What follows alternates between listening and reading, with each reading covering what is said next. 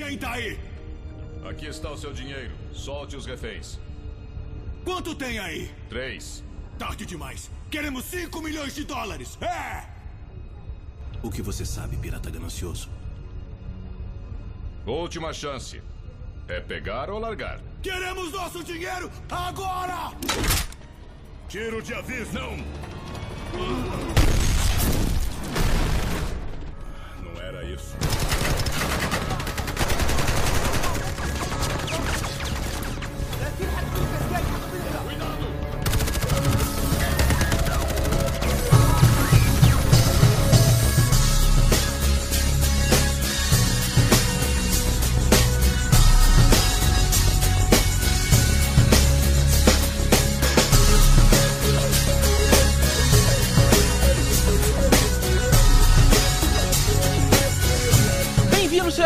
A mais um Podcastinadores, o podcast de filmes e séries de TV.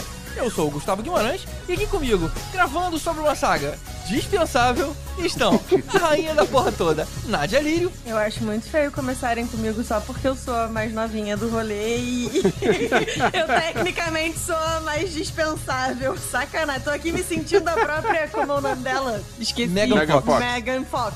É, eu sou a Megan Fox da Shopee. Olha, eu só quero saber se você tá tão maquiada quanto ela. Não, claro que não, a gente aqui grava de cueca e pijama, não é isso?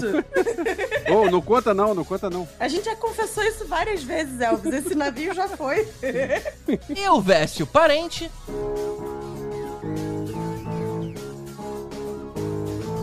Às vezes sinto. Tenho que mudar. Penso que o tempo sempre quis me devorar. Me perco nesse tempo, me perco nesse tempo, me perco nesse tempo, me perco nesse tempo. Me perdeu também, eu não entendi a referência dessa vez. Isso é As Mercenárias, uma banda punk brasileira dos anos 80. Da época dos astros do filme, né? Eu lembrei das mercenárias. É, cara. não. Abri Mercenárias tocando Mercenárias. Não, tudo a ver, eu só não tinha referência. e a gente percebe claramente por que, que elas não ficaram famosas, né? Ah, muita gente conhece, muita gente conhece. Despontaram para o anonimato.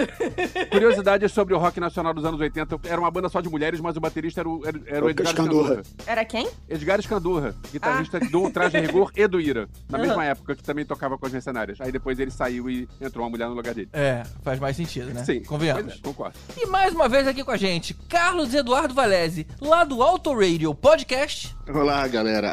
A franquia Mercenários tá um Vin Diesel de se tornar ninguém se importa, né? Que pena que caiu o nível. E o ouvinte Ricardo Varoto aqui com a gente. Fala aí, minha gente, beleza? Olha só, eu não sei se vou conseguir continuar essa franquia, não, mas se morrer, morreu. Ah, bem lembrado, muito bom, muito bom. Se morrer, morreu. Hoje vamos debater a saga de filmes que reuniu todos os brucutus dos anos 80 e nos despejou todos aqueles clichês daquela década, com tiros, porradaria, explosões, frases feitas e atores canastrões que só tinham duas expressões faciais: raiva e muita raiva. Não precisa mais. mas que trouxe uma grande nostalgia pra quem cresceu com aqueles filmes e teve sua vida marcada pelo Rambo, Comando pra Matar, Cobra, Predador, Braddock e tantos outros. Hoje a gente vai dar uma repassada rápida nos três primeiros filmes e entrar com mais detalhe nesse último, até porque se você não viu, fica aí o serviço de utilidade pública pra você economizar e ficar sabendo pela gente mesmo. Eu preciso falar uma coisa, as pessoas reclamam que às vezes a gente é muito hater e odeia muitas coisas, mas eu penso, cara, me ajuda a te ajudar. Por que, que Mercenários 4 é tão ruim? Eu vou falar bem dos três primeiros, porque eu sou muito fã do primeiro e do segundo filme, eu gosto do conceito, mas o quarto é o serviço de utilidade pública. A gente precisa falar mal do quarto. Então, depois dos avisos, vamos falar com spoilers de todos esses filmes que, mesmo com tantos brutamontes, não são páreo pro Esquadrão Classe A.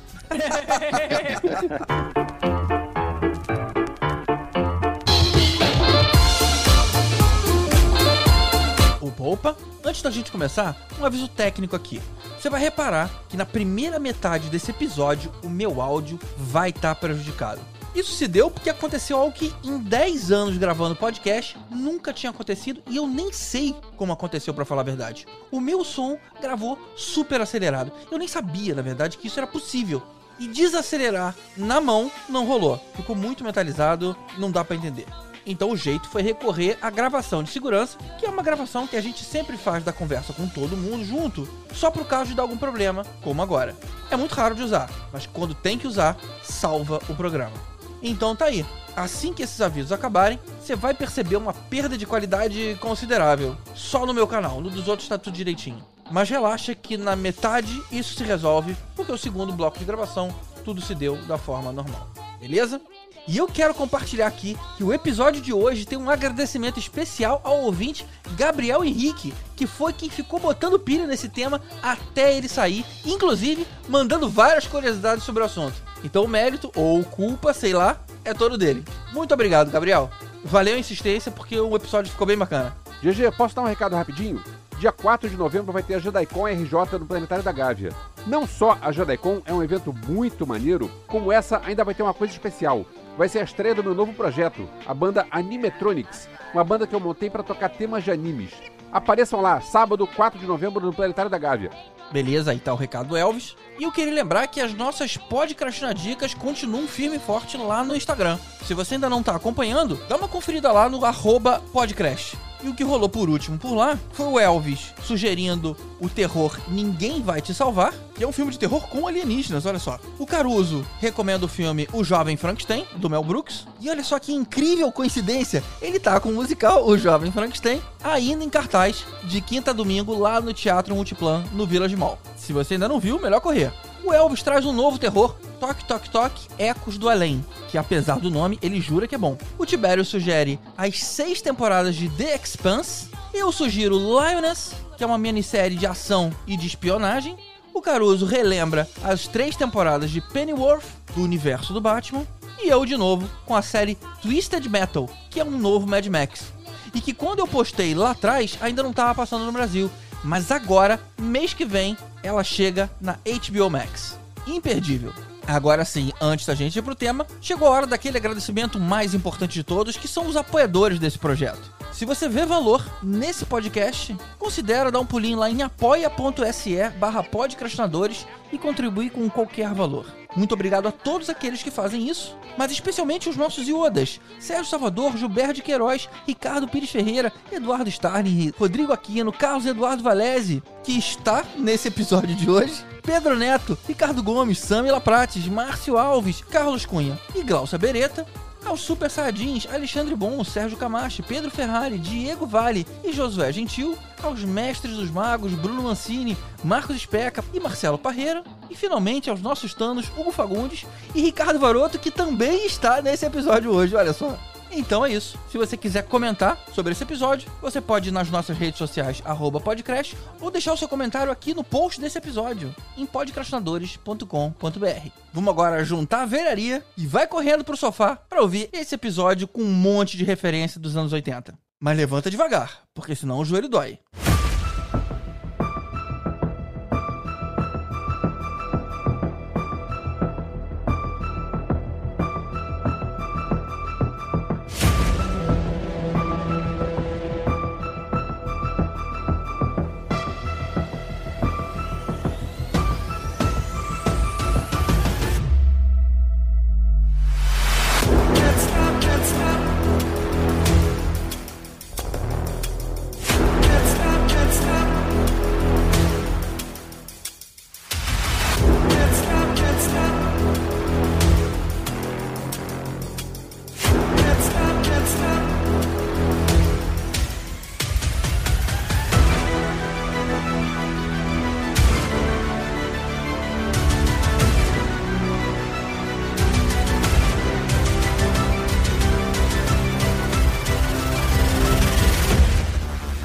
Projeto Mercenários era uma espécie de reunião de amigos da escola, 40 anos depois, num filme descontraído que lembrasse todo aquele clima dos anos 80. Aí pegaram um monte de gente que esteve envolvido com cinema de ação de alguma forma, estando trabalhando ou não, e deu um papel para ele. Quer dizer, é tipo um escolinha do professor Stallone.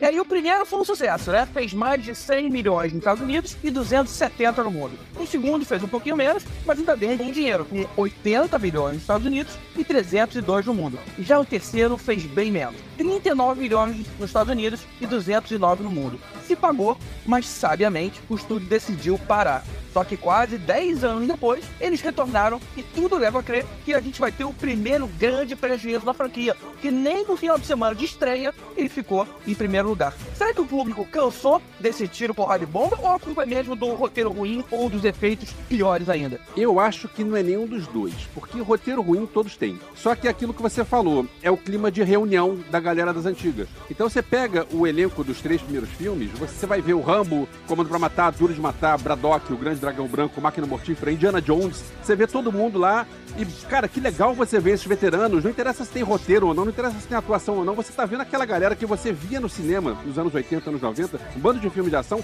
Você tá vendo esses caras tudo velho e, cara, que divertido ver isso. E aí você vai ver um filme novo que, em vez de ter essa galera, tem Megan Fox e 50 Cent.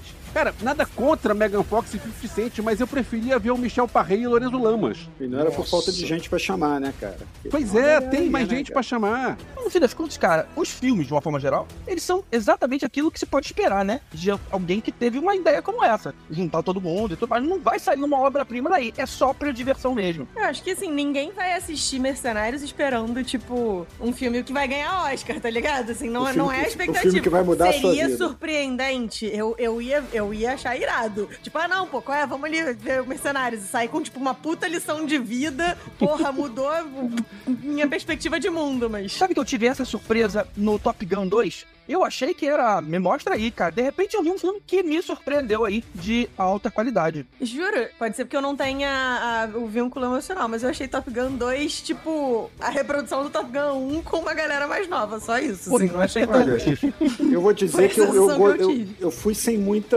esperança, assim, sem nada, sem muita expectativa, né? Mas olha que eu, eu gostei do Top Gun 2 mais do que eu achei que eu ia gostar. Eu também, cara. Vocês verem que eu, eu vim pra ser cancelada nesse episódio, né? Tipo, dizendo coisas controversas desde a abertura. Pô, qual é a novinha? Não, pra vocês verem que a gente nem terminou a primeira pergunta e já desviamos pra Top Gun 2. É, né? cara, Já, pô, já, já cara, foi pra outra vai ser assim já, Então, né? então vamos voltar, vamos voltar. Eu, eu, eu tava pensando em pessoas que podiam estar no lugar da Megan Fox e do 50 Cent. Nada contra a Megan Fox, nada contra o 50 Cent, mas eles não fazem parte dessa proposta que Mercenários vendeu pra gente lá em 2010. Cara, sabe, por que, por que não colocar Kurt Russell, Christopher Lambert, Ed Murphy, Jean Renault, Carl Weathers, Steven Seagal? Nicolas Cage. Ou botar mulherada, Sigourney Weaver, Linda Hamilton. Ou, Sigourney Weaver tinha que estar nesse filme. Cara, a Lucy Lawless foi a Xena nos anos 90, por que, que ela não É. pode estar aqui? Cynthia Rothrock, cadê? Tinha um montão de brucutua dos anos 80 pra Pois botar é. e a galera. Danny Trejo. Dani, Dani Trejo. Trejo. Dani Trejo não fez nenhum. Não, não Pô, fez nenhum. não tem, cara. Que absurdo. Danny Trejo foi cogitado pro lugar do Bandeiras no terceiro filme, mas aí não, não, não deu certo.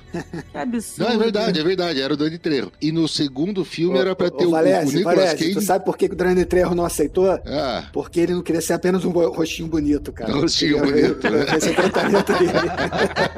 Muito bom. Mas voltando, só, só pra eu responder a pergunta do GG, eu até não acho que, assim, os dois primeiros têm um roteiro ruim. Ele é um roteiro simples, é previsível, é, é roteiro anos 80, é aquele caminho que você fazia de casa pra escola. É curtinho, você sabe co- como é que é, mas tudo bem, você até lembra legal disso. Agora, esses dois últimos, o roteiro é igual o caminho de casa pro trabalho.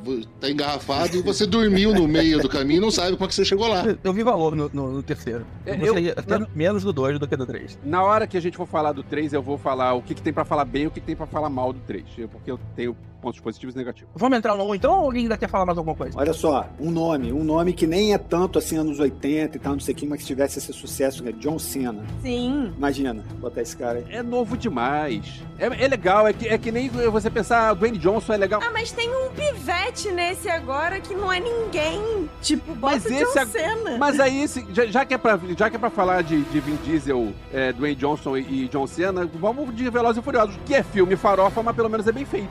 Eu defendo Justo. Velozes e Furiosos. Continua É, defendendo. só, eu queria sabe, só fazer um, um disclaimer antes da gente começar efetivamente o episódio. Eu misturo os três filmes como se não houvesse amanhã. Então eu vou depender de vocês me lembrarem, tipo, ó, eu- esse é o esse. Eu, ah, tá. O Porque resumo é bem rapidinho, até porque o roteiro não é muito desafiador. Nádia, é Pois só é. focar no vilão.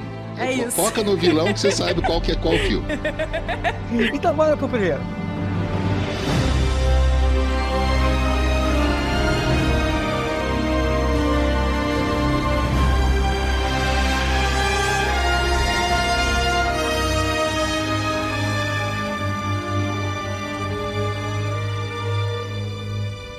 Mercenários 1 de 2010. Quem é que tava nesse filme? Stallone, Jason Statham, Jet Li, Terry Crews, Dolph Lundgren, que não aparecia no cinema desde Johnny Mnemonic de 95. Olha só.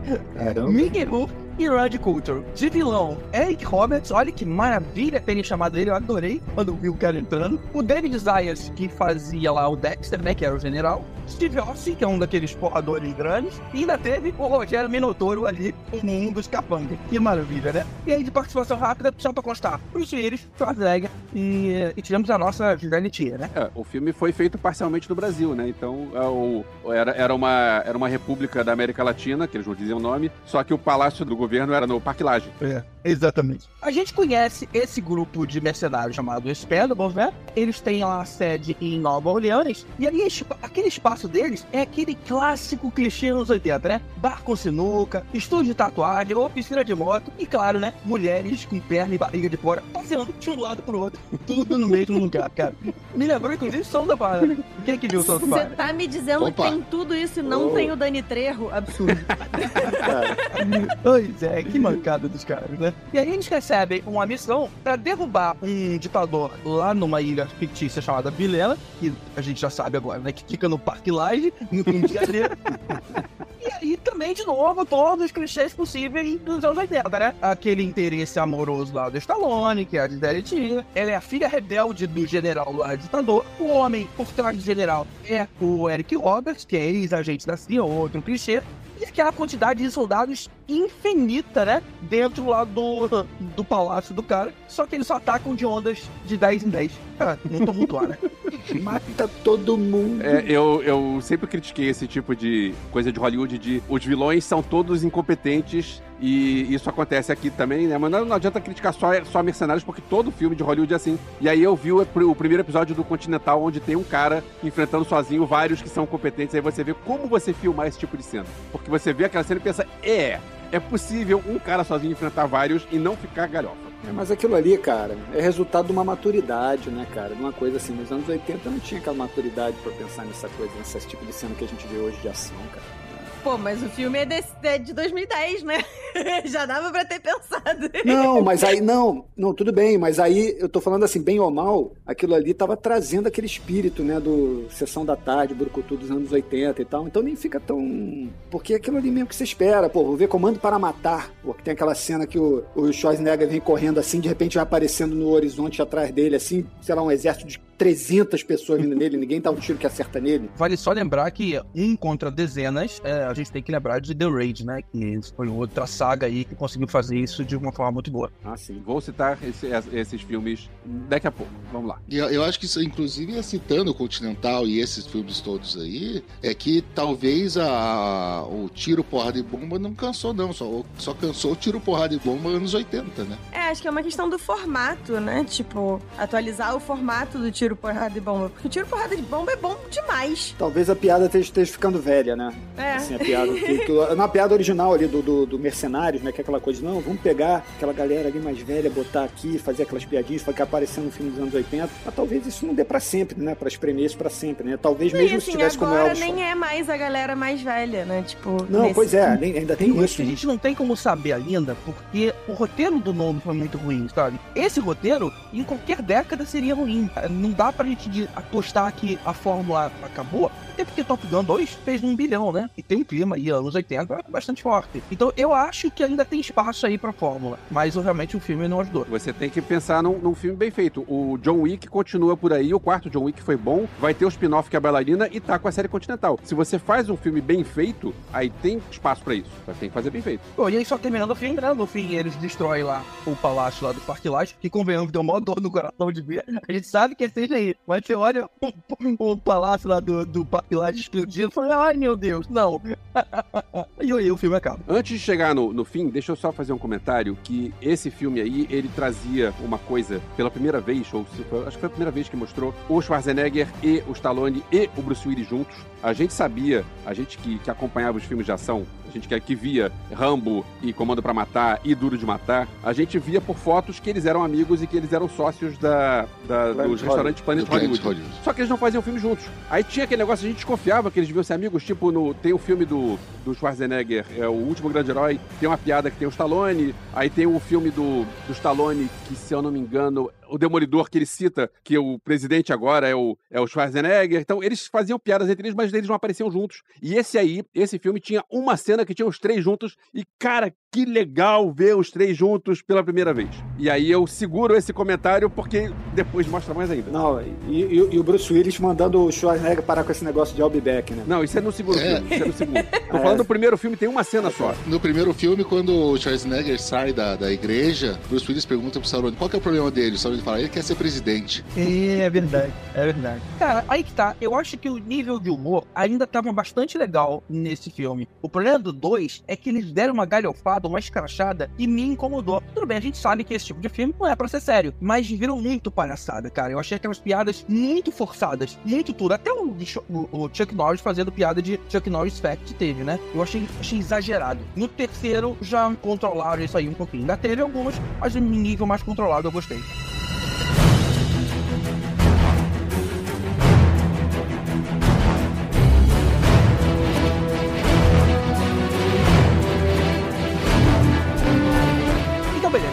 Beleza. Mercenários 2, dois anos após o primeiro, 2012, a gente tem Stallone, Jason Statham, Jet Li, Terry Crews, Dolph Lundgren, Mickey Rourke, Randy Coulter e agora o Liam Hemsworth, né, que é o irmão aí do, do Thor. E dessa vez, uma mulher no time, que foi uma atriz eu não conhecia, né? Yunnan, que não é conhecida no ocidente, né? E aí aquela história que o Elvis falou mais cedo. Por que que não colocaram uma atriz badass também, né? E de gente, Michelle Rodrigues ali, e o Jojovic, ou se fosse pra manter a etnia, por algum motivo, tinha que ser uma oriental, coloca nisso, a Lucy Liu, tinha muita opção. Gente, tem a... aquela que ganhou Oscar agora também. Michelle que se, se for pra ser, tipo, uma pessoa mais velha, isso, a Michelle Yeoh, tipo, se é pra ser uma pessoa mais velha, né, ela, ela dá porrada pra cacete e ela tá ali regula de idade mais ou menos com esses caras. Então, assim, porra. É, a gente tem que lembrar que a Michelle Yeoh tava no Tigre e o Dragão, junto com o Show e um Fat, que é outro que também podia estar no, no Mercenários. É verdade. Putz, saudade deles, inclusive, dele, Faz bastante inclusive. tempo que eu não ouço falar nesse cara. Hum, olha só, vale consultar o IMDB pra saber por onde ele é. E falando em consultar IMDB, GG, o 2, a direção é do Simon West. O Simon West já tinha dirigido Tomb Raider e o melhor filme de ação que já existe, que é Conair, com Nicolas Cage. né? E El- Elvis também, talvez a, a melhor direção dele, ele di- dirigiu o vídeo de Never Gonna Give You Up do Rick Astley. Não, você, você podia ter começado por essa parte, né, cara? De onde a gente menos espera, vem o Rick Roll. Eu só discordo de você sobre o melhor filme se você vai falar do Nicolas Cage, então você precisa falar do, do A Outra Face e é John Woo. Mas ok, eu entendo o seu ponto e eu. Ok, aceito, aceito. As pessoas têm direito a estar errada, né? Vamos continuar no elenco. A gente tem de vilão o Jean-Claude Van Damme, que se chama Villain. Eu gosto da preguiça misturada à cara de pau desse nome. Nádia, eu tenho um pedaço de informação sobre isso e é, esse é, é mais Ó. surpreendente que o do Rick Astley. É uma piadinha infame, mas é uma piadinha infame literária. A gente pensa que o nome vilã é porque ele é vilão, mas os caras quiseram fazer uma piada com o poeta francês Paul Verlaine. Porque daí a luta final seria sobre Verla, eh, seria Verlaine contra Rambo. Meu Deus! Não, mas tá difícil de fazer essa conexão, hein? É pior do que vocês pensavam. Pô, mas aí é aquilo que a gente sempre fala sobre piada, de que, tipo, a piada precisa ser alcançável, né? Porque, assim, quem vai tão longe? E quem vai falar tanta coisa, né? Um filme desse. Exato! São assuntos muito dísparos. Pois é, se a piada precisa de manual de instruções, a piada falhou. Que chamasse de Verlaine, pelo menos, né? Porque, porra, porque você ainda tem que fazer a conexão do Villain com Verlaine pra depois jogar nessa história aí. Pois né? é, muito distante. Exatamente. E aí, de participação rápida, a gente teve o Bruce Willis de novo, o, o Schwarzenegger e o Chuck Norris. E agora, voltando ao que o GG falou, eu discordo sobre o humor, porque eu gosto de piadas referenciais. Eu gosto quando tem alguma piada zoando a carreira do próprio ator. E se no primeiro filme a gente teve uma cena rápida com o Schwarzenegger e o Bruce Willis, mas sem entrar na ação, aqui eles entram na ação e os dois ficam juntos, um zoando a carreira do outro. Um fica falando pro outro, você fala o tempo todo I'll be back, e o outro fala Ipicaiei. E além disso, tem o Chuck Norris, que aparece é, pra fazer a piada de que ele é o Chuck Norris. Fazer um meme vivo, né? Isso, pra fazer o meme vivo. E, e eles chamam ele de Lone Ranger. Pois é, e, a- e aquela piada de que não- eu nunca achei graça na internet de ah, porque uma cobra é, morreu, é, uma cobra mordeu e depois de sete dias agonizando a cobra morreu. E eu nunca achei graça a isso, a não ser no filme. Quando eu vi isso no filme, eu pensei, genial! Isso é genial, é isso que eu, que eu precisava. Eu não precisava ler essa piada na internet, porque as pessoas que fazem essas piadas não viram os filmes do Chuck Norris, e os filmes do Chuck Norris são todos muito ruins. Agora, você fazer uma piada com ele é legal, e ele mesmo tá na piada é genial. Eu acho isso genial. Eu acho esse filme melhor do que o primeiro por causa das piadas. A piada é mais pelo meme. Ninguém acha que o Chuck Norris é isso tudo, não. Ainda tomou pau do, do Bruce Lee no filme, cara. Não é, ele não é tudo isso mesmo, não. Vamos seguir, então, o roteiro, né? A gente tem o time do Stallone salvando o Schwarzenegger logo no- na, na primeira cena. Aí tem aquela piadoca lá, né? Aí ele pede a arma emprestada pro Terry Crews e fala, se você não me devolver depois, eu vou exterminar sua bunda. ok, essa foi a primeira ainda, ainda sorri. Eu só ia cansar depois. Aí o Bruce Willis passa uma nova tarefa. Agora ele tem que buscar o conteúdo de um cofre de um avião que caiu num lugar perigoso, genérico aí. E aí, quando eles estão cercados, aparece o Chuck Norris e mata todo mundo fazendo piadinha. o que me incomodou nessa história Elvis, não sei se você gostou disso? Porque os outros são só piadas, beleza. Você colocou um- uma piada na boca no meio de um diálogo que já ia acontecer. Esse cara, ele entra e ele mata todo mundo e aí, e vai embora. Ok, beleza, ele foi embora, sei lá, o cara tem superpoderes, matou todo mundo. Mas se ele era tão amigo daquele cara, por que, um, por que que ele não ajudou? E de novo, ele volta lá no final e ele fica na mesma dificuldade que todo mundo e, e lutando contra a mesma gangue. Por que que ele de novo não atacando todo mundo quando chegou? Ficou lá fugindo dos tiros junto lá do Stallone, do Schwarzenegger, do Bruce Willis. Não faz sentido. Essa piada meio que matou um pouco do, do roteiro. Você quer sentido num filme chamado Mercenários? É galhofa, GG. A gente gosta porque é galhofa. Não, mas acho que o GG tá falando é que foi- foram estabelecidas umas regras ali. E eles Sim, não, obede- ok, eles não ok, obedeceram ok. a própria regra, né? Ok, entendo. Entendo. E aí, o que acontece? Tá todo mundo ferrado lá dentro de uma mina, tá soterrado, o ar tá acabando e não tem mais nenhum recurso pra eles usarem pra sair. Aparece o Schwarzenegger sabendo exatamente onde estavam e com um trator broca sabendo exatamente onde quer curar e salva todo mundo. Tudo bem, isso, isso, isso eu concordo que é ok, a pulsação, mas beleza, tá aí na, na jogada. Mas antes disso tem a piada do, do, do Gunnar, que é o Dolph Lundgren ser ah, bacharel em engenharia química tal, e tentar fazer uma bomba para explodir. E na vida real ele tem três eh, degrees de, de, de engenharia química, né? Inclusive, foi com esse filme que eu descobri isso, porque eu não tinha a menor ideia que o Dolph Lundgren era tão qualificado. E aí eu, tipo, não, tá, é a piada. As pessoas, não, Nádia, é, é real. Eu, tipo, ah, não pode ser. E é. O, o cara é, o cara é inteligente. Isso foi, isso foi divulgado na época lá do Rock 4. A gente olhar pra cara daquele cara, não é possível. Esse cara aí não pode ter vários degrees assim. Não, não é possível. Um cara que tem uma fala se morrer, morreu, não pode ter tantas coisas assim, né? E aí, pronto, agora junta todo mundo, né, pra derrotar o Van Damme. Aí eu tenho o Schwarzenegger, o Bruce Willis, aparece lá o Chuck Norris. E aí, cara, começa aquela, aquele mundaréu de piada cretina. O Schwarzenegger dizendo que acabou a munição e I'll be back. Aí o Willis fala, ah, você já voltou demais. É ele que vai. Aí o Schwarzenegger fala assim, não, então vai você, e aí, aí motherfucker. Até lá. E Ficam as forçações, assim, pra encaixar as piadas. E no fim, é aquilo só, ele mata todo mundo. Termina sempre com o Schwarzenegger saindo no braço, porque daí, quando chega no final, aquela coisa, todo mundo larga as armas. Não, agora vamos brigar no braço, apanha um pouco e depois ganha, igualzinho todos os rock, né? É. E aí vamos pro Mercenários 3 de 2014.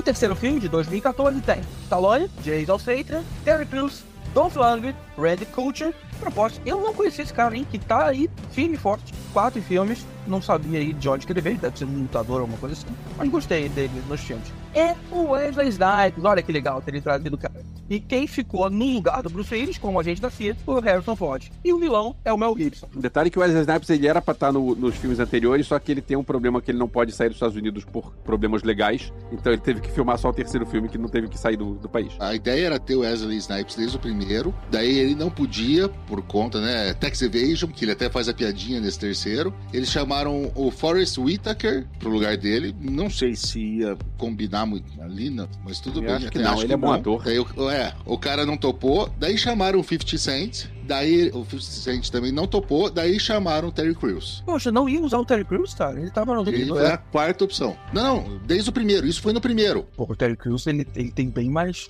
músculo do que o tudo, cara. Tem mais músculo, tem mais carisma, pô. Sim. Cara, é um cara que qualquer coisa que tu botar ele vai ficar legal, cara. É porque a ideia era a galera mais velha, né? Também o Terry Crews não, não tá ali naquele patamar ainda. Mas chamaram o 50 Cent antes dele, pô. Não, mas aí péssimo. Quem escolheu isso, hum, fanboy, sei lá.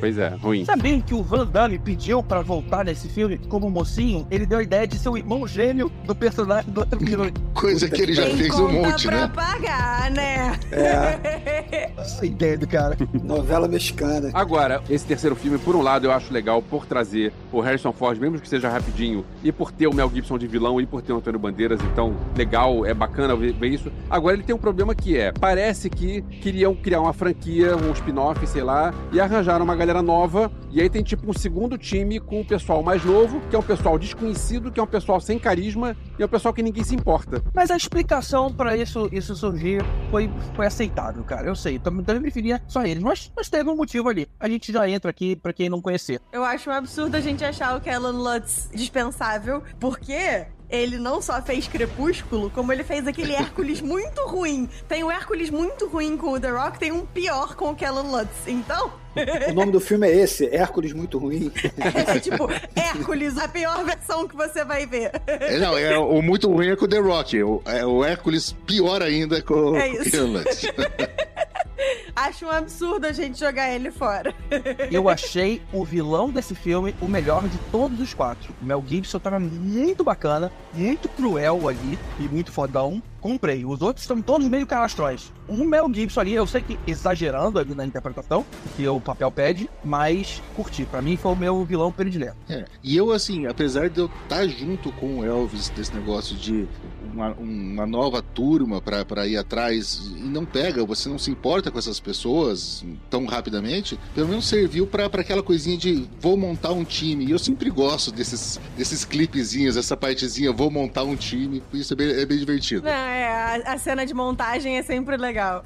Essa coisa de formar time novo, você tira o espírito do filme, né? Porque o espírito do filme é aquela coisa dos heróis antigos e tal. Lá, lá. Se você pega esse time novo, beleza, formou um time novo, mas vai virar um filme de, de porrada genérico, né? De ação genérico, né? Perdeu Exatamente. aquele espírito do- dos mercenários. Ah, mas é o clássico, né? O negócio começa a fazer dinheiro aí, ah, como é que a gente pode faturar mais? Ah, vamos fazer um spin-off. Pô, mas os velhos já foram tudo, beleza? A gente bota umas pessoas novas. É isso? É tipo, é é essa lógica. Serviu bastante pros mercenários, né? Botar o time novo, né? Pois é, não é no 3 que tem o cara do Goonies, o Jake Fratelli? O Robert Davi e o Kelsey Grammer. Isso, isso. O- um dos irmãos Fratelli é o, o comprador de armas do Mel Gibson. Oh, eu gosto muito desse cara. É Eu vi verdade. muito pouca coisa com ele, mas ele no Goonies desde sempre me conquistou. Ele é muito bom vilão. Ele foi um vilão de James Bond e aparece aqui agora. E o GG esqueceu de falar também que o cara que o, o Stallone vai atrás pra montar o time, que era pra ser o Mickey Rourke, se ele tivesse, né? É o Fraser, né? Sim, é o Kelsey Grammer. Gente, do nada, né? Tipo, por que ele? não faz sentido. Ah, porque anos 80. Foi só por isso. Porque ele não precisava lutar. Ele não precisava. Não era um personagem que precisa lutar. Então eu achei bacana. O Fraser tem, tem bastante carisma. Mas vamos, vamos, vamos falar. Vamos falar do, do, do roteiro. O filme começa com os mercenários tirando o Wesley Snipe da prisão. Bacana a cena. E a gente entende um pouco do. A gente, na verdade, ri, né? Dessa situação do Wesley Snipes estar preso. Que a gente sabia que isso tinha acontecido de verdade. E aí alguém pergunta pra ele por que ele foi preso. E a resposta foi: sonegação de impostos. que, é, a piada, na verdade, ele é todo perigoso, cheio de arma e tudo mais, e ele falando, eu sou neguei imposto. No filme, isso é uma piada. A gente sabe que foi por isso mesmo que, que o ator foi preso. É engraçado porque é verdade. É, é verdade, é verdade.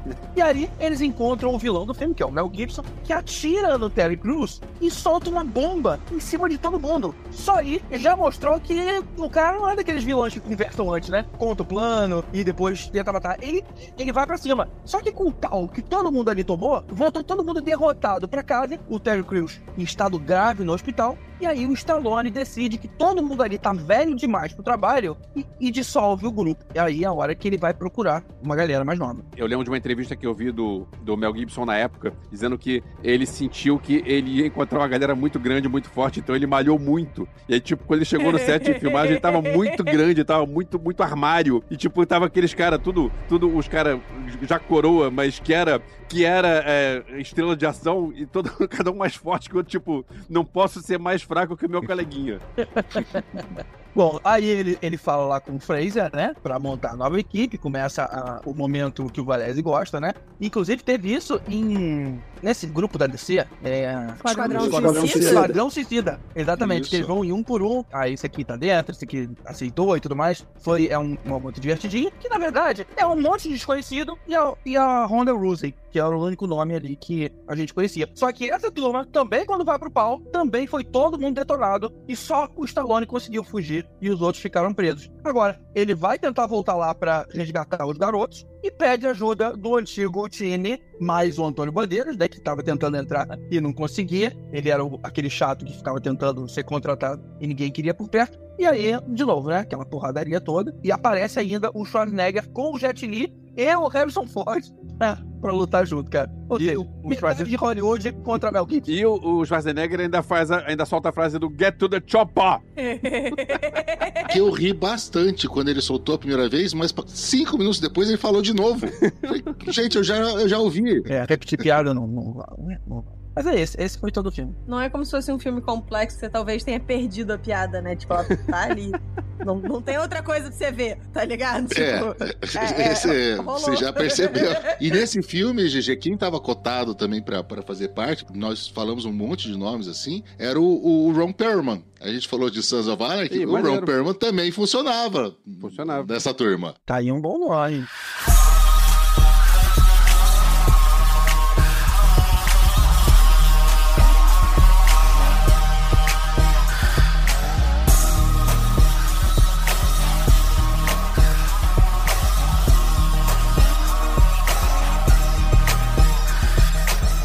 Enfim, Mercenários 4 de 2023. A gente tem Jason Statham, que ficou na frente do Stallone no pôster. Eu lembro que conversei com o Elvis, tipo assim, caramba, que coisa estranha. Reparou nisso aí, mas não tinha sacado o que a gente ia acabar descobrindo na história. Eu só achei estranho. E aí, logo depois, Stallone, Dolph Lundgren, Randy Couture, Megan Fox e não tem Terry Crews, mas tem 50 Cent. Participações menores, a gente tem o Tony Jaa e o vilão, o Cole Wise. E o cara novo da CIA é o Andy Garcia. O Andy da CIA. É o Andy Garcia. Tá certo. Eu tenho tanta coisa pra falar mal desse filme. A primeira coisa é aquilo que eu falei na introdução. Isso não é Mercenários, isso é um filme de ação genérico. Porque você pega. A ideia do Mercenários era você pegar a- os velhos. Era você pegar os veteranos de filmes de ação dos anos 80 e 90 e você vê os- o pessoal agora. O Stallone deu um migué e sai na primeira cena e só volta na última. E sobrou só o Dolph Lundgren. Aí você tem um filme do Jason Statham com o Dolph Lundgren. Isso não é Mercenário, desculpa. É, não é cara, ele, mas- né? Tem o Randy Couture, mas, mas ok, eu entendo, entendo que não era o grupo que a gente estava acostumado. Ainda mais, a gente, vou falar isso daqui a pouquinho, mas eu tive muita dificuldade pra pra aceitar o personagem que a Megan Fox estava tentando passar ali, né?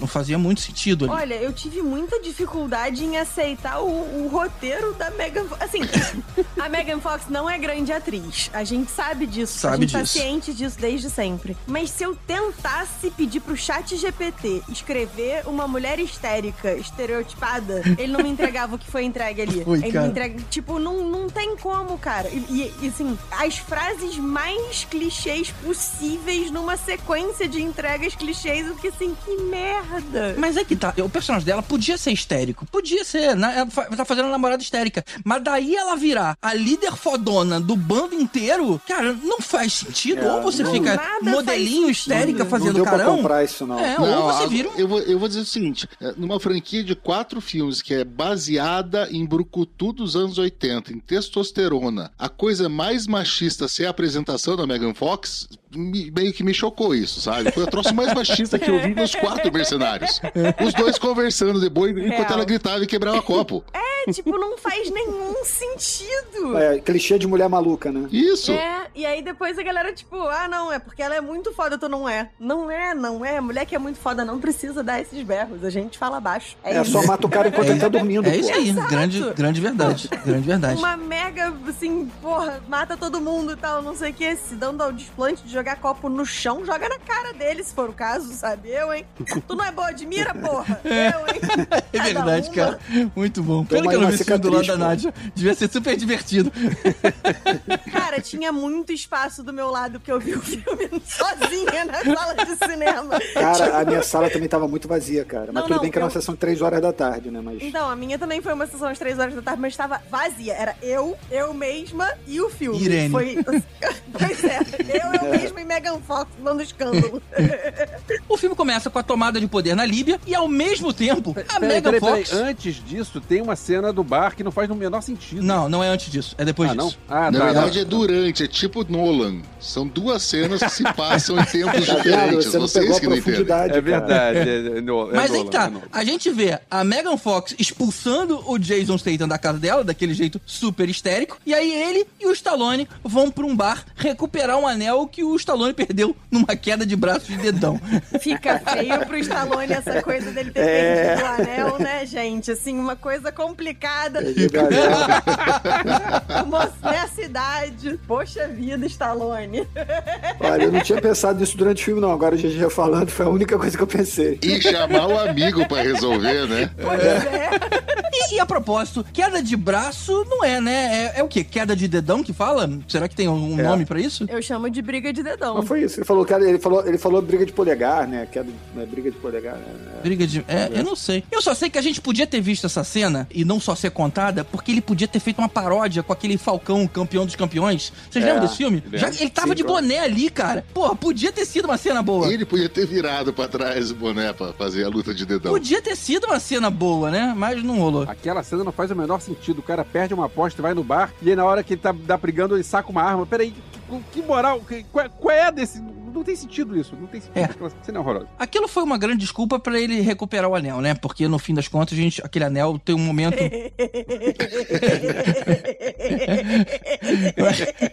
E neste momento, o espírito da quinta série está entre nós. Nós estamos, nós estamos com uma fixação anal, que é sem fixação anel agora, né? Ai, Deus. Ah, mas aquele anel tem um momento importante no filme ali daqui a pouquinho. E aí o que acontece? A gente vê na sequência chegando o Andy Garcia ali no, no, no bar da galera, ele se apresentando como o cara novo da CIA, e ele explica que tem um tal de Ocelote, que era um chefão do crime que a CIA nunca conseguiu prender, e ele mandou roubar umas ogivas nucleares lá na Líbia. E aí ele tá contratando o grupo pra impedir esse roubo. Só que a equipe não consegue dar conta, todos os veículos são destruídos lá, e o avião do Stallone é abatido, e ele explode quando cai no chão. E pra não ter aquela pista de, ah, e se ele pulou antes e tudo mais, tem a cena lá do corpo do Stallone queimado no cockpit com o anel, O anel. que a gente acompanhou, né? Então por isso que É. aquele anel tava ali. Um cara de um metro e meio, né? Que eles botam pra ficar no lugar do Não Stallone, é? né? Que é o tal Ai, do Jump Ninguém acreditava que o Stallone tinha morrido antes da abertura do, do, do Esse filme. filme nem tentou ter coerência. Botaram um Rob. Não, não, não, eu, eu acreditei, eu acreditei. Eu Ah. realmente, assim, eu achei que fosse assim, ah, não, o cara cansou disso aí e tal, não sei o que, tiraram ele, vão fazer o mote do filme com a morte dele e tal. Eu acreditei. Que tinha... Eu fiquei em suspense ali, porque tinha vazado a notícia de que ele não ia voltar pra uma próxima franquia. Então, tipo assim, ah, beleza, foi um fim maneiro, ousado ali pro, pro personagem. Depois a gente viu que os caras cagaram e não tiveram coragem. É, eu acho que, que eles não iam acabar com o Stallone ali sem, pelo menos, ele derrubar o avião em cima do, do grande vilão, tudo. E talvez eu não tenha prestado muita atenção, porque eu tava tentando colocar Ocelote de trás pra frente na minha cabeça pra ver se tinha alguma dica aí, né? Que nomezinho Cara, eu esquisito pensei- isso. eu pensei nisso também, hein? cara. Eu, Eu também, também fiz fiz isso. Eu, A tipo assim, primeira pô, vez que eles falaram ocelote, eu achei que era tipo axolotl, que é um, é um bicho que é tipo uma salamandra com umas guelras e tal. E eu fiquei assim, nossa, aí depois eu prestei atenção na legenda, eu viajei, viajei, não é axolotl, é Lancelot. Podia ser Lancelot também, né? Mas, mas não é. Pensei no Lancelot também, mas não. É. Olha só, eu não sei se eu perdi alguma coisa, mas voltando à história lá do cadáver de um metro e meio no lugar do Stallone, cara, não teve nenhum incêndio, assim, o avião não explodiu e tal, e o co- o corpo tava todo carbonizado, cara. Não, pô, o avião explode. Não, explodiu, explodiu, explode. explodiu. Cara, filme dos anos 80 tem explosão. Ele cai pegando fogo e explode. Ah, tá, não lembrava desse detalhe. Mas assim, vai do Stallone pro maluco de um metro e meio, né? Tipo, peraí.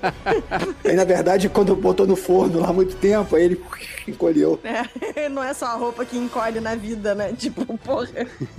Detalhes sobre essa cena aí, a gente vê o vilão. O vilão é o Iko Uwais, que é um ator indonésio, que eu tava contando, eu já vi cinco filmes indonésios com ele. E ele já fez alguns filmes em Hollywood. E aí tem. Aquele cara do The Raid, não é? É o The Raid, pois é, ele fez The Raid, É, ele fez. é, acho, que, acho que isso é o nome do outro, é uma noite não sei o que, ele fez o Headshot. O cara é muito bom. E ele e, e o Tony Jack, que vai aparecer um pouco depois, os dois são muito bons em cenas de luta. E eu achei que esse filme, mas aí não é uma crítica só a, ao filme Mercenários, é uma crítica a Hollywood de um modo geral, desperdiçou dois grandes atores de artes marciais, porque as cenas de luta filmadas em Hollywood é a galera que não sabe lutar. Então você filma, um- filma o golpe, corta, filma outro golpe, corta, filma outro golpe, corta e a luta é feita na edição.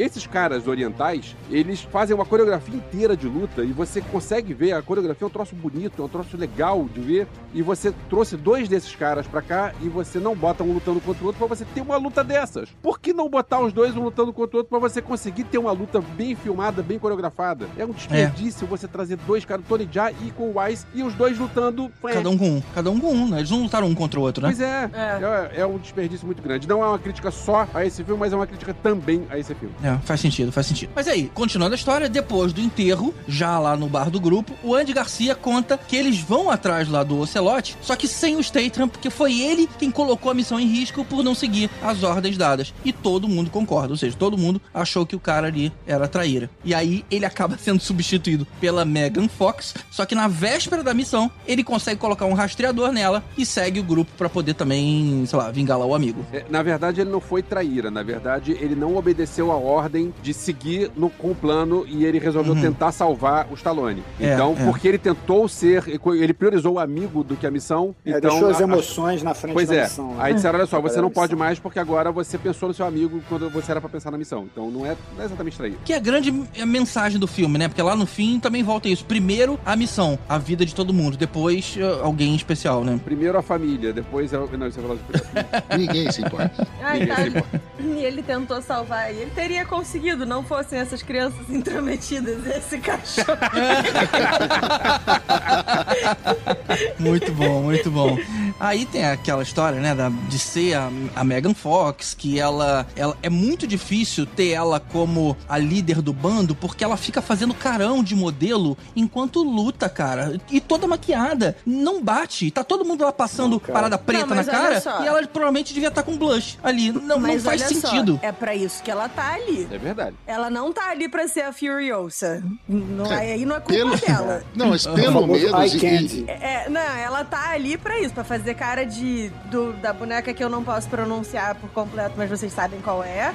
E é isso, ela tá ali pra, pra ser eye candy e pra ser gostosa e tipo, ai, olha como eu sou foda. O que é um estereótipo um pouco dos anos 80, tipo, mulher fodona dos anos 80 ou era quase um macho, ou era, tipo, muito gostosa. E a gente não evoluiu em relação a isso, tá? E a Megan Fox tentando manter o padrão. Podia ter ido mais pro lado da Linda Hamilton, né? É, pois é, eu preferiria, mas... Pelo menos eu prestei atenção, pelo menos, e, e aprendi isso com a Nádia aqui no Podcastinadores, assim. Primeiro que ela tava com o cabelo solto, já, já falei assim, a Nádia, a errado. Nádia não achou isso, não Errado, achou isso certo. errado. Mas pelo menos ela não tava de salto alto, nem de saltinho na bota. Eu prestei atenção, Exato. não era bota, bota. Falei, ah, pelo menos isso. Era uma bota-bota, era um coturninho. Fiquei feliz. O cabelo tinha que estar preso. Mas, Mas a barriguinha tava de- aparecendo. É, porque é isso. Você já viu armadura de boneca de videogame? Tá sempre com a barriga pra fora. É uma coisa impressionante. Assim, a armadura é um biquíni e tá ali. E defende, sei lá, 25 pontos de dano. Uma doideira. É um, é um cinto de castidade, basicamente. Enquanto eu, na vida real, se tiver, sei lá, de casaco, já fico tomando dano de frio, de não sei o que. Agora é de calor, né? Mas enfim. Agora você imagina o Dolph Lundgren respeitando a Megan Fox como líder, né? Pois é. Cara, sabe o que eu achei que você ia falar? Imagina o Dolph Lundgren de biquíni, cara. Que bom ele não Não, isso não, não tinha passado na minha cabeça até agora. Obrigado. Mostrando a barriguinha.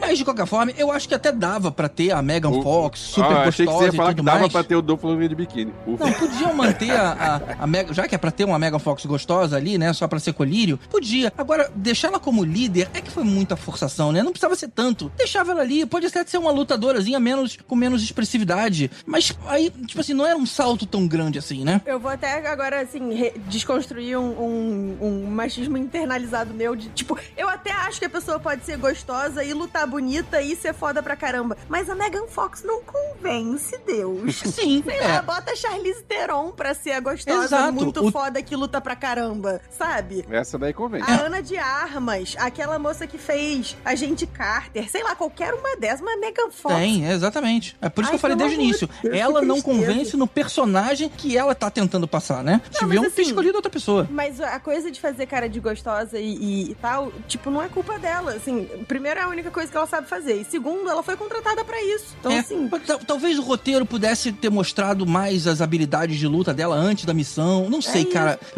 Podia ter dado um jeito, mas foi muito jogado ali. Aí. Por falar em mostrar as habilidades de luta, desculpa, GG, te interromper. Aquela cena dela e do Jason Statham meio fazendo preliminar de, de porradaria, E de aquilo sexo, tava né? tão ruim. Tava, tava mesmo, cara. Senhores e senhores, eles fizeram muito melhor, né? nenhuma, eu cara. queria arrancar os meus olhos e enfiar eles no ouvido pra eu não ouvir o que tava acontecendo. Tava, tipo, Química muito zero ruim. entre os dois ali, cara. Zero, zero. química. E assim, a sensação que dá é nenhum dos dois nunca transou na vida. Porque é, é tipo.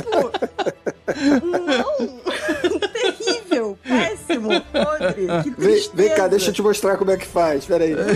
Porra, pelo amor de Deus, é possível. Bom, então, antes só da gente continuar, deixa eu só fazer uma menção aqui ao bico de segurança do youtuber que o Statham fez antes de viajar. Pô, essa cena foi boa. Essa cena foi boa, cara. Com o figurino do carga explosiva, né? Aham. É verdade, é verdade. Verdade, é verdade. verdade. É. Ponto alto do filme pra mim. Verdade. Essa cena foi, essa cena foi Essa muito cena é boa, cara. essa cena é boa. Eu ia reclamar do exagero do youtuber, de ser escroto e demais. Mas de novo eu lembrei que era mercenários, né? Que é tudo exagerado mesmo. Então. E, e, uh, gente, GG, pelo amor de Deus, você não assiste YouTube. Nunca, nunca cruzou na sua vida com esse tipo de conteúdo. Mas daquele nível, eu acho que. Acho que. Ah, eu já passei É. por esse tipo de conteúdo. O que, que você anda vendo aí? Meus filhos veem essas coisas. Não, eu pulo, porque eu não quero que some no meu algoritmo, mas de vez em quando as coisas aparecem, eu fico, Deus, por quê? Mas podiam ter feito, sei lá, uma cena dele na piscina de gelatina. Uma, uma parada escrota, mas não tanto assim, né? Não vou ser mal com as mulheres porque é assim que as pessoas vão ficar com raiva de mim. GG, eu vou deixar um dever de casa pra tu e pros nossos ouvintes. Procura um cara chamado Andrew Tate. É um cara que, inclusive, tá preso agora, eu acho.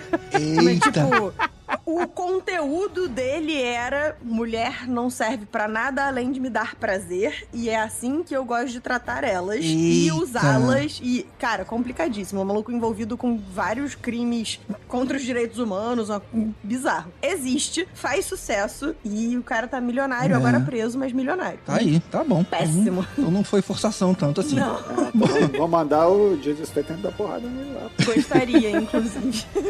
Bom, o plano do É começar a Terceira Guerra Mundial deixando as ogivas nucleares explodirem lá no- na costa da Rússia, porque elas estariam sendo levadas num navio disfarçado de porta-aviões americano. Esse era o plano lá, né? Outra Então, coisa super original, né? É, tá muito anos 80. Eu gostei, eu gostei. Isso foi muito anos 80. Nunca na história do mundo se viu esse plano, né? Tipo, Agora que era hora de aparecer o Braddock, não tinha, né? Uma pena.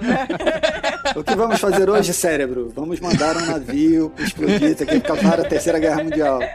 Mas aí, quando todo mundo entra escondido no navio, mais uma vez, todo mundo é capturado e preso. E aí, o Andy Garcia é levado pra negociar uma troca de prisioneiros, né? O time pela testemunha que sabe quem o tal do Ocelote é. Deixa eu falar um negócio dessa cena aí que eu acho engraçado também nessa coisa de é, o, grande poder do roteiro, né? É que assim, qualquer outro momento que não tivesse a intenção do roteiro deles serem presos ali, eles tinham chegado ali com aquelas centenas de pessoas montando arma pra eles e tinham matado todo mundo. Sim, porque tinha É, mercenários é isso. Claro, é. É. Agora chega ali, ah não, baixa as armas, beleza. Ah, é porque o roteiro tá dizendo que a gente tem que ficar preso aqui. Vou baixar as armas, né?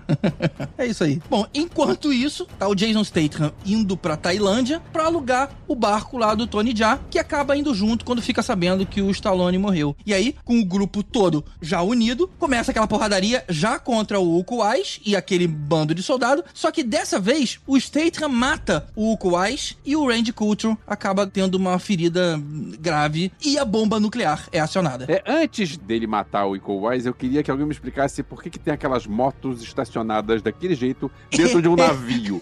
E a moto com metralhadora acoplada. É verdade, é eu verdade. queria entender qual é o qual tipo de navio. É um navio, não é, é um, um pátio de um lugar onde você pode pegar uma moto para ir para algum lugar. Não, é um navio. E o navio tem motos, várias motos estacionadas uma ao lado da outra e todas elas com metralhadoras. Qual é o sentido disso? Elvis, é um, é um navio que está programado pra explodir, que tem tudo aquilo lá dentro. Ou seja, os É. caras carregaram tudo aquilo no É navio verdade. É que um navio ia é, que é pra ser eles feito. iam explodir tudo aquilo. É era porque a o- gente não viu, mas aquelas motos eram do Speed Racer, elas viram jet ski, é que não deu no orçamento, entendeu? Mas a lógica era que eles iam sair montados na moto, pular e virar um jet ski no meio do ar e sair dando tiro de metralhadora, era isso. Ó, eu queria saber, antes das motos, eu queria saber por que, que o Statham chega lá no passadiço lá do navio e em vez de dar um tiro no cara simplesmente. Peraí, vamos sair na mão aqui. Porra. ah, porque ele é. gosta de lutar, já- não passa disso, já, sabe? já até, te- até tem um comentário, até tem um comentário sobre isso. Mas deixa eu só falar a parada da moto. Eu não vejo problema ter moto lá, porque tinha um monte de coisa ali sendo levada. Por isso ser uma carga. O que não faz sentido é o Jason Statham pensar o seguinte: hum, eu vou ligar a moto e vou fugir de moto. Porque, pô, ele tá ali num pequeno galpão Eu que,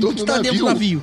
É, Fugir vai- pra onde? De Ele vai Porque andando. ele tinha a minha versão do roteiro, gente. Foi antes dos cortes de orçamento. É, Mas, é. ah, mas, assim, até um pouquinho antes disso, aí eu vou reclamar, que é quando o Jason Statham tá indo com o Tony Jaa, e o Tony Jaa conta toda aquela história que, olha, não, eu parei de lutar porque minha alma vai morrendo um pouquinho, e você tem que parar antes de morrer tudo, que é exatamente a mesma coisa que o Mickey Rourke falou pro Stallone no primeiro filme, que fez o Stallone voltar lá pra salvar a Gisele igualzinho. É mesmo? Olha só, não lembrava É disso a não. mesma coisa. E obviamente naquele momento a gente sabe, esse cara vai aparecer na última hora e vai salvar todo mundo. E vai de- de- voltar a ser o, o velho ele e vai, vai matar todo mundo. E, Sim, e- principalmente e porque é o Tony Jaa, não É. é, não é um ator qualquer. Liga já, liga já. Não é o Tony daqui a pouco, né? Ai, obrigada por ter feito Liga Já, porque eu tô, É. tô há 20 minutos lutando contra Tá, isso. Meu instinto Mas assim, tá todo, aqui. todo mundo fugiu pra depois se juntar e a gente não vai falar da piada do Golden Shower, que inclusive foi construída bem Ah, antes do sim. filme. Como é que foi essa piada mesmo? Eu lembro Não, de ter não, visto isso, o- mas não lembro do, cen- do, do o- contexto. Eu acho que eu tinha entrado em coma durante o. Eu, eu vi o setup da piada, mas o, É. a execução eu não vi depois. Foi, foi- inclusive foi o Dolph Lundgren que falou, não foi? Eu Não, não, lembro. não, foi o Bandeira Genérico lá, o Bandeira É, Genérico. foi o Ah, filho do é. Bandeiras que contando no É. avião na, na primeira É missão verdade, lá. o bandeirinha O falando do. Fala, Bandeirola. Eu tinha até esquecido desse contando as cara. experiências dele. que bizarro. Mas anyway, essa porradaria toda, moto, todo mundo explodindo na parte do no meio e na parte de trás do, do navio e na parte da frente, como se não tivesse nada acontecendo, me pousa o, o helicóptero lá na frente do navio e pra fazer aquela troca de prisioneiros. E aí sim a gente descobre que o Andy Garcia é o tal do Ocelote. Ele mata a testemunha, o Jason Statham vê e ele fica aquele discursinho lá, né? Ele fala que vai lucrar muito com a terceira guerra mundial e tudo mais. E aí vem essa parte que o Varoto lembrou, que eles vão sair na mão. E aí, cara, eu vi ali uma coisa acontecendo, que é referência de vários filmes de anos 80, mas ali foi invertido. Porque geralmente, quando só sobram dois, né? O, o mocinho e o vilão, o vilão acabou de ser desarmado, mas o mocinho ainda tá com a arma. E aí o mocinho joga a arma fora e fala: vamos sair na mão. Dessa vez, não. Dessa vez, quem tava com a arma era o Andy Garcia e ele jogou pra fora e falou assim: vamos sair na mão. Falei, pô, tá aí. Um nobre do cara. Ainda não tinha visto. Oh, like, eu odeio esse, esse clichê. Não faz nenhum sentido. É, nenhum, nenhum, nenhum. Ele fez isso pro vem aqui sair na mão, depois ele ia puxar outra arma, porque ele tava escondido pra matar ele, né, também, né? Só que aí o Stallone chega lá e despedaça ele em um monte de pedacinho lá. É, na verdade, o que não fazia sentido nenhum, eu lembro, até comentei com o Elvis quando a gente saiu do cinema. É o filme inteiro. Não, Desculpa. essa hora a bomba tava muito prestes a explodir. Já não tinha mais helicóptero. Os soldados já estavam todos mortos. Por que que o cara ainda queria manter o plano se ele também explodir? Porque ele falou, eu vou enriquecer com a Terceira Guerra Mundial. Não, cara, você vai explodir. É uma bomba atômica. Eu não sei nem se o barco que os caras fugiram ainda vão estar no raio da explosão. Então, ou seja, o plano dele é totalmente furado, porque ele ia morrer naquele momento ali, tendo matado o Jason Statham ou não. Pois é, verdade. Mas aí aparece, que é a maior covardia de roteiro que podia imaginar, vem o Stallone e salva o Jason Statham e tira ele do navio. Eu acho que é ele, inclusive, que mata o Andy Garcia e eles fogem e Não mata, vão- não. Ele desfaz o Andy Garcia em vários pedacinhos, né? Nisso o filme foi eficiente. Temos algumas cenas, né? Desde o começo, aquela cena É. do trem, ah, você não vai morrer e o cara acerta a cabeça no cano, assim. Temos É. alguns caras que, que diz... É, momentos The Boys do filme. Esse foi um filme mais gore do que os outros, é verdade. Uma dúvida, o Stallone deu uma justificativa do porquê que ele fingiu que tinha morrido? Porque eu, eu genuinamente acho que nesse momento eu já tava em coma, assim, tipo, não tava mais. Ele deu, mas não faz sentido nenhum também. Ele, ele disse que ele morreu pra poderem abrir aquele... uma- Ah, aquele pra o, documento o arquivo secreto. que tava com a Megan é. Fox. Não, não, não. Ah, justo. É, eu é, 100% é. tinha perdido essa parte. Eu tava tipo, o quê? E na vida real, o Stallone teve que abandonar o projeto. Eu não sei se teve ou ficou puto em alguma coisa e saiu. É, mas no fim das contas, se arrependeu e voltou. Porque a gente sabe que o Stallone, ele não mata os personagens dele, né? Rock ainda tá aí. Lógico, porra. Ele sempre pode voltar Pois e ganhar é. mais dinheiro. Burrice. Eu, eu lembro quando teve o último Rambo, teve até uma cena filmada que ele morria, mas ele, no, no fim das contas, o cara falou: não, não vou deixar morrer. E aí, sei lá, ah, mesmo ele tendo dito, eu não vou voltar pros próximos, e aí quem vai herdar a franquia vai ser o Jason Statham, ainda assim, ele, ele falou: não, eu tô vivo, eu quero estar vivo em algum momento, porque se eu mudar de ideia, eu volto. É, é muita covardia, né? Concordo. Aí, Não, pô. ninguém... Tem, tem conta pra pagar, gente. Deixa o cara. Ele tem outras, outras opções. Ele não precisa disso. Dolph Lundgren precisa disso. Ele só Ele tem não. outras opções porque ele segue não matando os personagens dele. Se ele sair matando todos os personagens dele, ele vai ficar sem opções. É isso. Dolph Lundgren, que deu a maior, assim, motivo pra você ah, assistir o filme, que é você ser um abstêmio, você tá numa AA e voltar a beber e achar bom. Pois é. É, ele é mostrou. isso o GG comentou mostra. isso. A, a grande lição do filme a é. mensagem. A, a grande É, mensagem beba. do filme é beba. Beba. Volte a beber que sua vida melhora. Que cretino isso, né? Olha aí, é, ninguém comentou aqui, e eu queria saber de vocês aqui, vocês não acharam que às vezes tinha os CGI meio safado, não? Assim, Sim. Total, total. Aquela- o que, que não era safado nesse É. filme, pelo amor de Deus? Sabe o que eu achei engraçado? Eu vi um comentário por aí, não lembro exatamente o que foi, que falou que o CGI dali parecia. Sabe aquele programa que o Daniel Furlan fazia na MTV, o último programa do mundo? É, porque Que o eu- eu- CGI tava parecendo isso. Eu vou te falar que a minha crítica ali na hora, quando eu tava vendo os efeitos, nem foi em relação à explosão nem nada. Foi tela verde, cara. Você viu isso aqui de caramba, esse filme É, tá sei. muito falso. Tá muito falso aqui dentro, né? Não sei nem se essas pessoas estão. Tá, tá tão falso pros dois. Não sei nem se elas estão no mesmo lugar ali, cara. Se bobear, até a iluminação tava diferente um no outro. Mas, cara, tava um nível de tela verde que eu faço no, no, nas podcast na dicas, cara. Pelo amor de Deus. Você faz melhor, cara. Pô, não se diminua assim não, cara.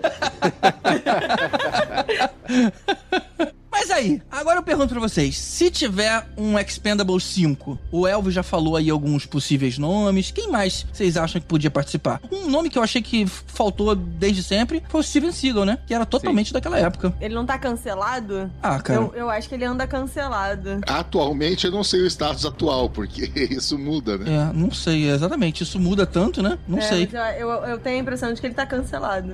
Não, cara, mas essa tua pergunta aí, a dúvida é se eles vão querer trazer, né? Ou se vão entrar nessa de sangue novo aí. e mais, Exatamente. e- Olha, porque eu- a ideia parece que é essa, né? Eu acho, eu acho que o Jason Statham tem star power pra isso e isso pode virar uma franquia de filmes pra streaming. Eu acho que não pega mais um, não tem mais força pra cinema. Mas aí que tá, né, cara? Você pega uns caras, por exemplo, Jack Chan. Aonde, cara, o o que mais esse cara fez na vida? Ainda lembra bastante, se bem que é mais anos 90 do que 80. Mas sei lá, vamos pensar aí no, no Christopher Lambert que alguém aí falou. Qual foi o último filme filme que a gente viu do Jackie Chan. Ah, foi o de- filme dirigido pelo mesmo diretor do, do Mercenários 4 que tá na na Netflix, que também é um filme vagabundo. Ah, tá. É isso aí. É mesmo? Qual é o filme? Qual é o filme? Projeto Extração, com John Cena. Ai, Esse meu vale pelo John Cena e pelo Jackie Chan, porque os dois são muito bons, os dois são muito carismáticos. Mas o filme é um lixo. É, olha, Kurt Russell manda bem, tá na mídia. Tá no Velozes e Furiosos. Porra, cara, um Nicolas Cage aí. É, o Nicolas Cage, eu vou te falar que podia ser a dupla de vilão extremamente cruel, assim, né? Que é o John Travolta e o, e o Nicolas Cage fazendo irmãos. Olha que foda. Pô, ser Por legal. favor. Castor and Pollux.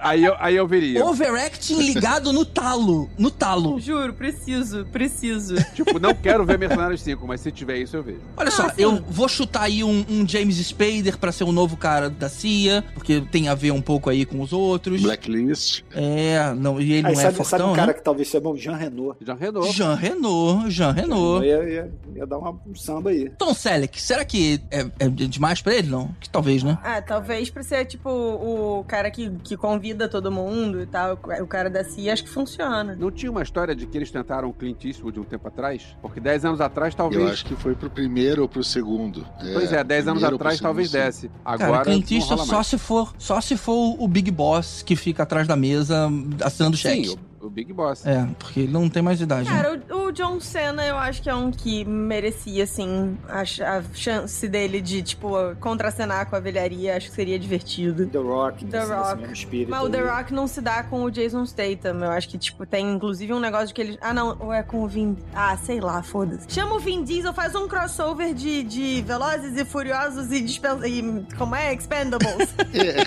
Ei, tá vendo? Nossa senhora, daí sim. Mercenários, velozes e boladaços, sabe? Tipo. Eu Tá não vendo? O- outros dois nomes, Carl Weathers e Billy Dee Williams. Tira eles Sim. de, dos Mandalorianos lá e, e- Eu confesso que eu confundo sempre os dois, tá? É, não.